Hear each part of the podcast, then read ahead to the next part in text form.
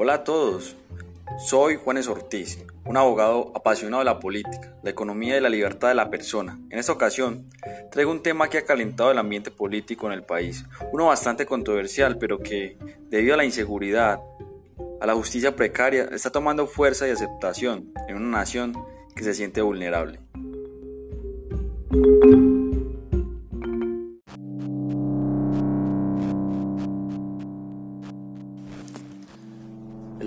De hoy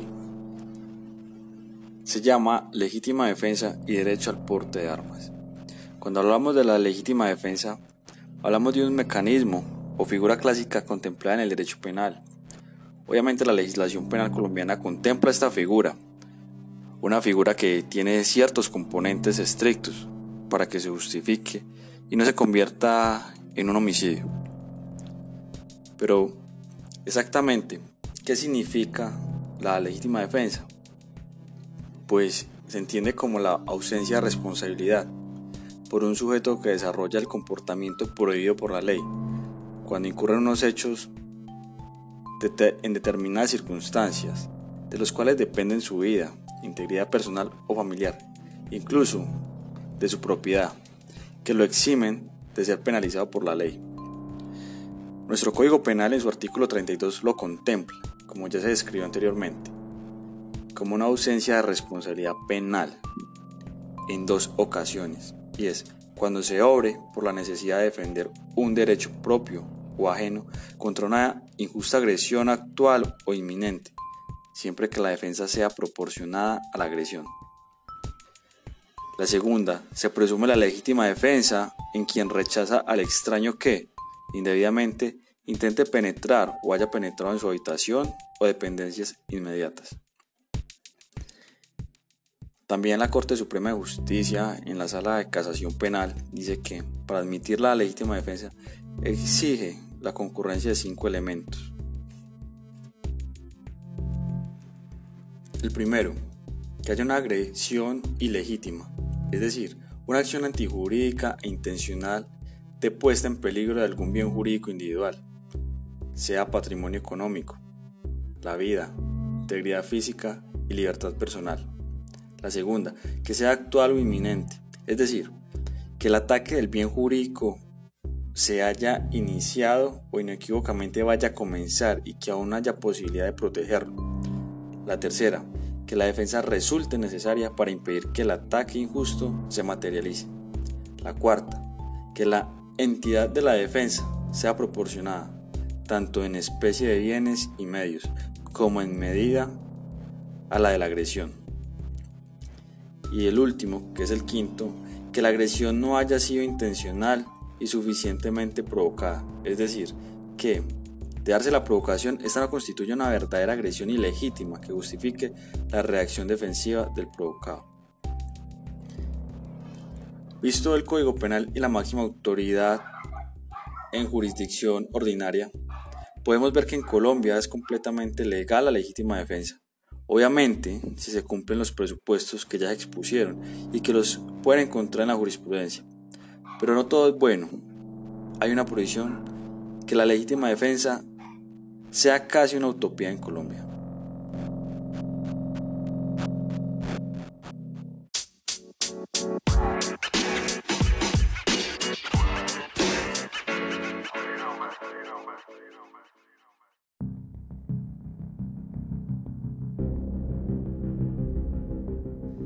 ¿Por qué? Porque es una utopía la legítima defensa en Colombia. Pues bien, la norma de normas, nuestra Sagrada Carta Constitucional del 91, en su artículo 223, le da solo la potestad al Estado o agentes del Estado, como las Fuerzas Armadas, el monopolio de las armas. Por lo tanto, la consecuencia de esta medida constitucional hace que por medio del Código Penal se prohíba la tenencia y porte libre de un arma. Esto constituye todo un atropello contra la libertad del ciudadano. Nosotros los colombianos sabemos que ejercer el derecho de la legítima defensa no se puede hacer con un palo frente a un delincuente que, que viene armado con un arma de fuego. Tanto así que conocemos casos en donde el delincuente armado para poder huir tranquilo hiere a la víctima e incluso en muchas ocasiones, que han sido muchas, roba su vida o lesiona su vida. Y además de esto, le tenemos que sumar que pocos, pocos de estos criminales son capturados y judicializados con éxito. Entonces, me hago la pregunta, ¿dónde queda preservar la vida? ¿Dónde queda preservar la vida y la integridad de la familia, de la propiedad? Nosotros sabemos que no podemos tener un policía todo el tiempo cuidándonos. ¿Cómo pretendo salvaguardar esos bienes tan preciados frente a una inminente agresión contra mi vida? Es obvio que, con un palo o una piedra, o con mis manos, no voy a poder evitar un proyectil de un delincuente. Además, es bueno recordar que los únicos que cumplen la ley del no porte ilegal de armas son los ciudadanos de bien. Los delincuentes no les importa. Les importa poco cumplir la ley. Por eso mismo son delincuentes.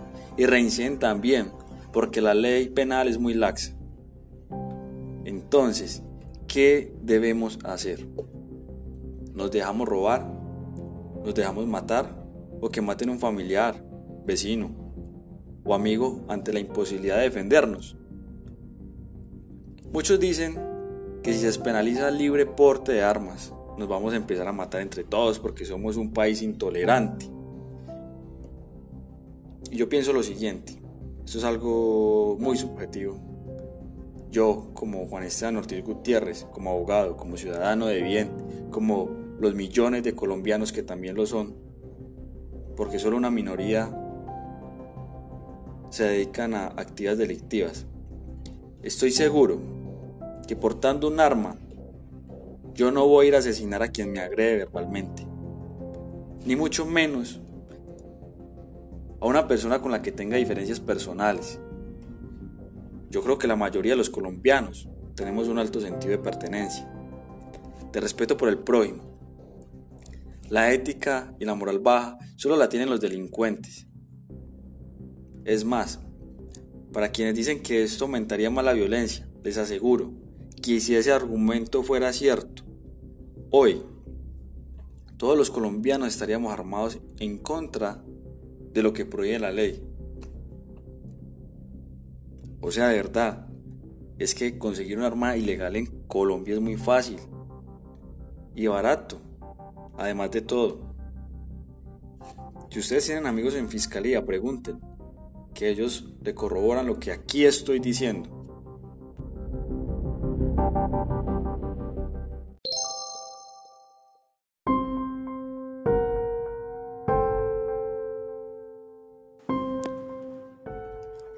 Yo creo que no nos podemos dar el lujo de satanizar la moral y la ética de los colombianos, de la gran mayoría que son ciudadanos honrados, que estudian y trabajan con mucho esfuerzo para salir adelante y sacar a sus familias, quizás de la pobreza y darles una mejor calidad de vida. Entonces, ¿por qué negarles el derecho de defender sus vidas y su patrimonio? ¿Por qué cohibir de su libertad a los ciudadanos? Si no miremos el ejemplo que abrió el debate en el país, el del médico, que hubiera sido de él si no hubiera aportado su arma.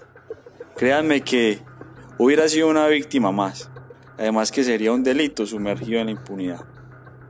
Gracias a Dios que portaba su arma. Ahora la otra controversia que muchos sectores ponen en tela de juicio es que tener un arma es una irresponsabilidad. Yo digo es parcialmente cierto. Lo mismo pasa con un carro o una moto. Usted puede salir, usted no puede salir a la calle en un vehículo si no tiene la pericia y el entrenamiento o formación adecuada porque es un riesgo para la sociedad.